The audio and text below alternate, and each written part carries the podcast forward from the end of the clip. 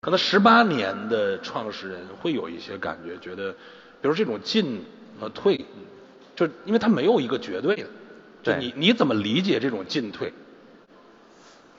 呃，创始人的角色吧，对，其实即使到今天，即使在这种比如说 Zoom out 的这种状态的话呢，也是很忙的。嗯说实话，就是我并没有能够有很多时间去真正的想啊、作为一个创始人，他扮演的这种角色，或者说把它把它理论化，把它抽象化。但有时候稍微花一点时间去想这个事情的话呢，我也怎么讲呢？我我很 enjoy 这个过程啊，嗯就是考虑说自己作为一个创始人，从最开始什么也没有，一步一步做到今天呃这么大规模的一个公司，做到就是世人皆知的这样的呃一个品牌。这中间到底发生了什么？有多少是个人的力量在起作用？有多少是环境使然？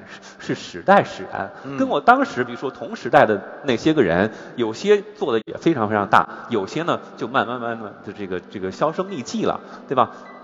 他们之间到底有多大的差别？运气的成分有多少？对吧？个人的努力能够起多大的这个作用？